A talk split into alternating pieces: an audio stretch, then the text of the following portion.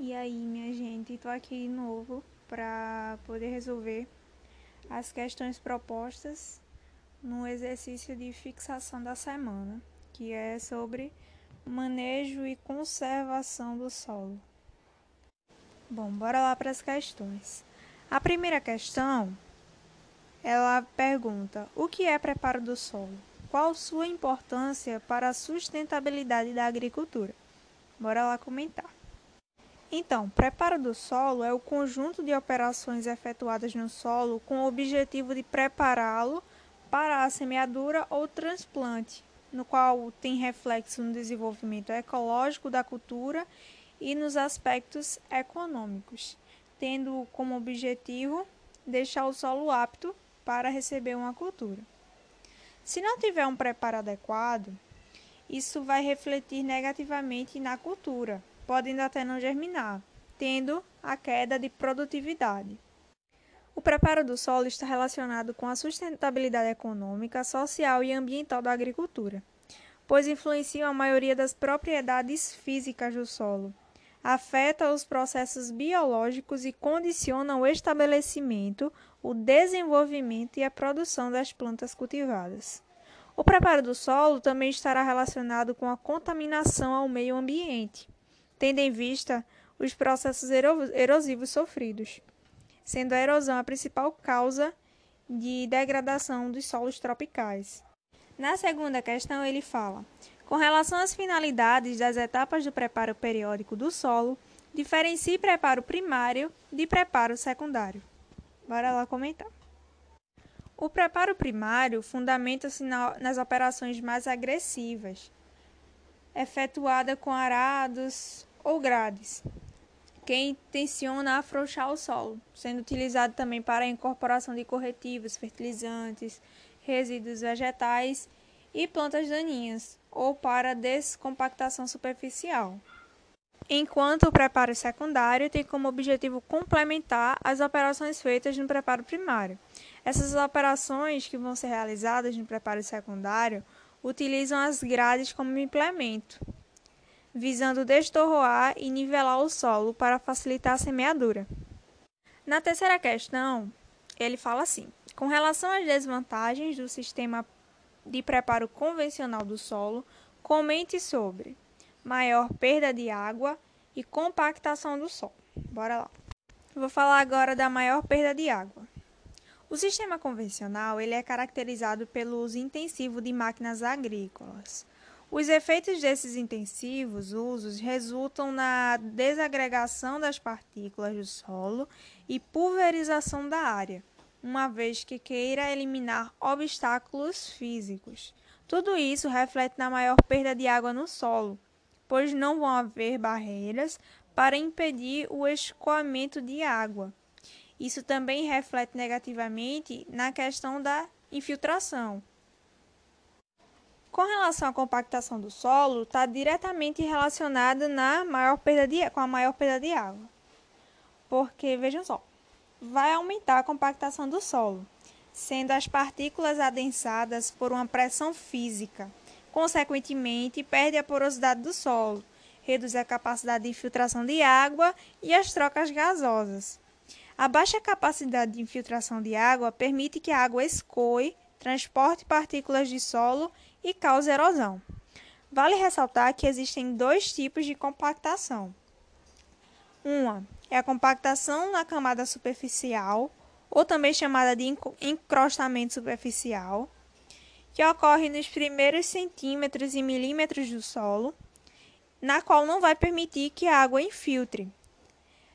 A causa disso é o intensivo uso de máquinas, porque o peso da máquina vai adensar as partículas. O segundo tipo de compactação é a compactação na camada subsuperficial, que ocorre no perfil do solo, criando uma camada muito adensada, inibindo a infiltração de água. Por essa dificuldade de retenção, a água encharca o solo e tem o escoamento superficial.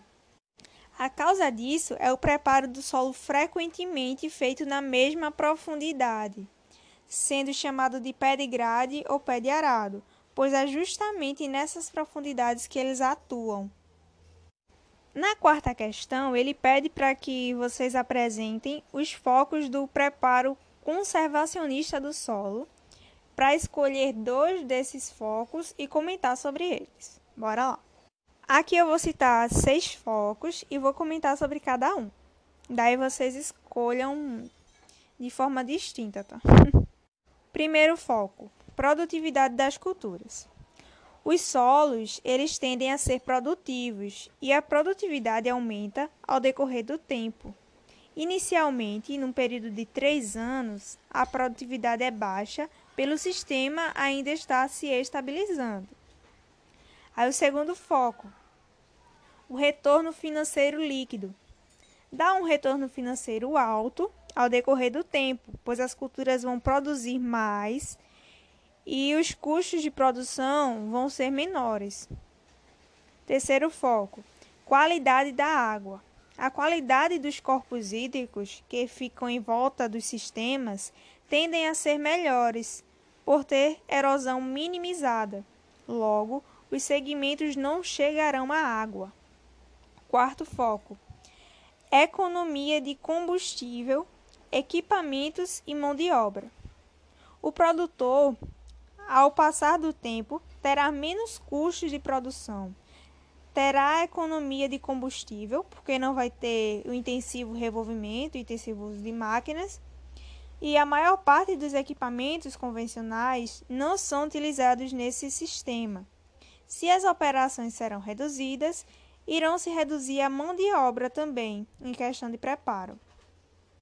O quinto foco é o manejo de invasoras insetos e moléstias. Adota a rotação de culturas e uma boa biodiversidade para o controle com os inimigos naturais. E o sexto foco é a questão do manejo de fertilizantes e corretivos. Na quinta questão, ele pede para que vocês apresentem as principais vantagens do cultivo mínimo escolhendo duas delas e comentar sobre cada, sobre cada uma das escolhidas. Então, minha gente, na quinta questão, assim como a quarta questão, vocês vão, por exemplo, na quinta questão, vocês vão citar todas as vantagens que eu vou comentar para vocês. Eu vou citar cinco vantagens, vocês vão citar as cinco vantagens. Só que vocês vão escolher duas delas para comentar, mas não se esqueçam de mencionar as cinco vantagens. Bora lá! A primeira vantagem é o menor custo com máquinas, combustível e mão de obra. Vão ter menos operações e vai contribuir economicamente para o produtor. Segunda vantagem: menor pulverização da superfície do solo.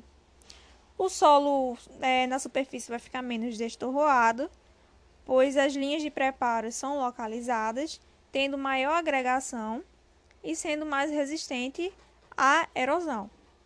A terceira vantagem é em questão da rugosidade. Vai ter maior rugosidade do solo.